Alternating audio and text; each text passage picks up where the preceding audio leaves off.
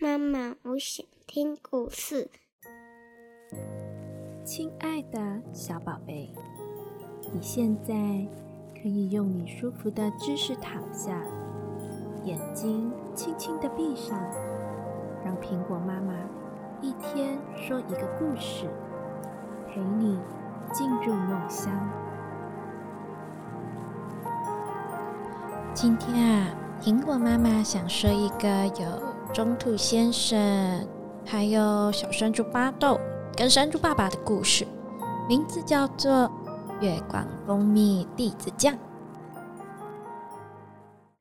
风吹来了第一道冷空气，带来了更浓更凉的湿气。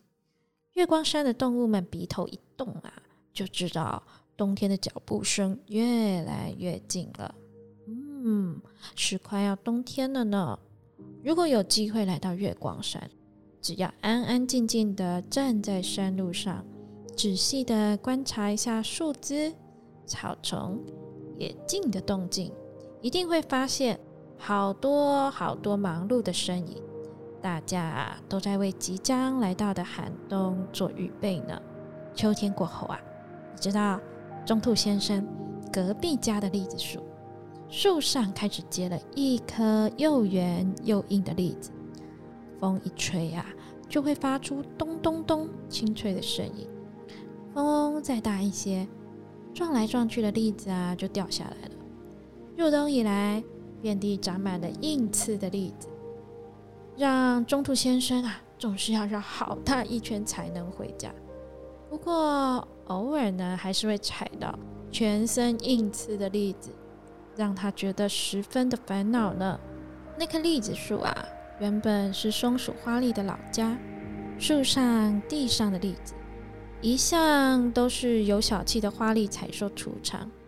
可是自从花栗搬到城里去住之后啊，满地硬刺的栗子就都没有人理会了。中兔先生看见了一地的栗子，难免想念起那位脸颊老是塞满果实。吝啬、小气、又怪又可爱的邻居。不过，令他心里难受的是，看见一地的食物就这样等着腐烂，无人照料，多浪费啊！好可惜哦。有天，中兔先生终于忍不住捡起一颗从来不碰的栗子，他小心地剥开栗子硬刺的外皮，试着咬一口，呃。他好不容易才忍住想吐出口的冲动，硬是吞了下去。哎，真是可惜啊！这不是他喜欢的味道。中兔先生心想。然而，难道只能这样任由栗子坏掉吗？突然啊，他想起了山猪妈妈的手艺。山猪妈妈是月光山出名的厨粮高手，她最会用许多神奇的配方来保存食物了。说不定他有办法呢。于是，中途先生捡了一包大大包的栗子，去了山猪家，请教山猪妈妈腌制保存栗子的方法。可是，山猪妈妈摇摇头说：“栗子啊，就是要趁新鲜，吃原味的才好吃啊。”山猪爸爸和小山猪巴豆猛点头，等不及的已经动手剥栗子吃了。以前栗子是归松鼠花栗管的，很难吃得到呢。巴豆开始吃的津津有味的，又拿了第二颗，嗯嗯嗯嗯吃了下去。哦，我忘了松鼠花栗搬家了，明天也去捡些栗子回家吧。山猪爸爸吃的津津有味，已经拿了第五颗开始吃了。嗯，难道没有其他的吃法吗？中兔先生啊，很为难的说。因为呀，他对生栗子实在是有点咽不下口，还有满满一地。今年栗子树啊，结了好多好多的果实哦。幸好山竹妈妈是个很有实验精神的美食专家。哎，说的也对耶，天天吃同一种口味，三天就腻了。他爽快的答应了。好吧，我们来试试看糖渍栗子，或是蜂蜜栗子酱之类的。蜂蜜栗子酱，这个好。中兔先生眼睛为之一亮。那么，敬请期待月光蜂蜜栗子酱成功！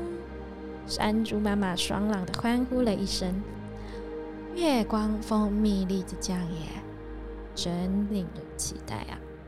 回家的路上，中兔先生特地去迷雾森林一趟，开心的跟蜘蛛小姐还有瓜牛小不点报告他的新计划，还跟他们说了声抱歉。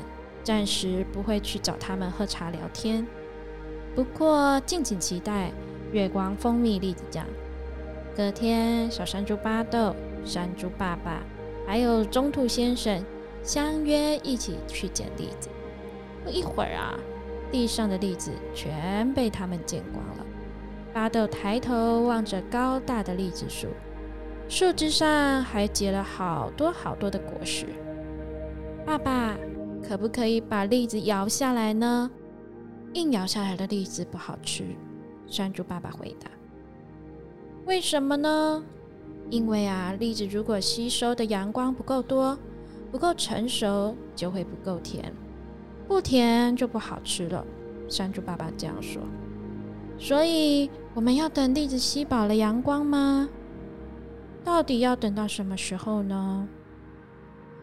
等风一吹。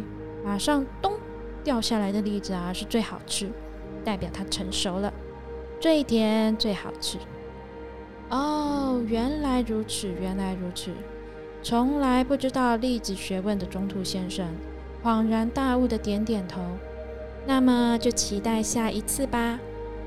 巴豆兴致勃勃回答：“希望明天大风吹啊，栗子咚咚咚全部都掉下来。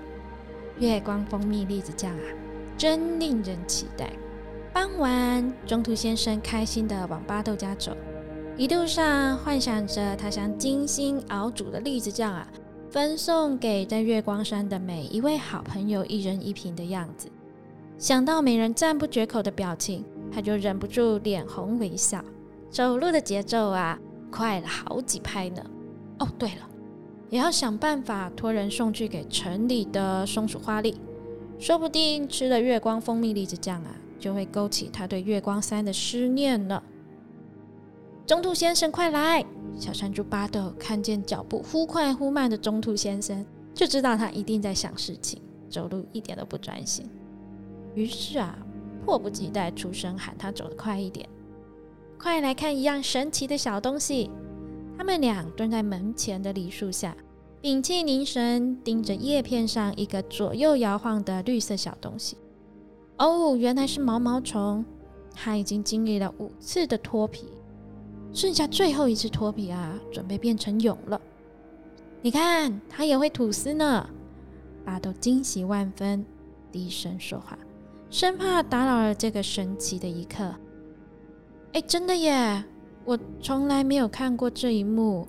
中途先生眨了眨眼。想看个清楚，毛毛虫啊，已经在叶梗上吐丝，织成一个小小的丝垫，然后把尾巴紧紧的勾住丝垫，粘住之后倒吊起来，小小的头来回左右的摆动，将丝线织成了一条细带，把身体固定好。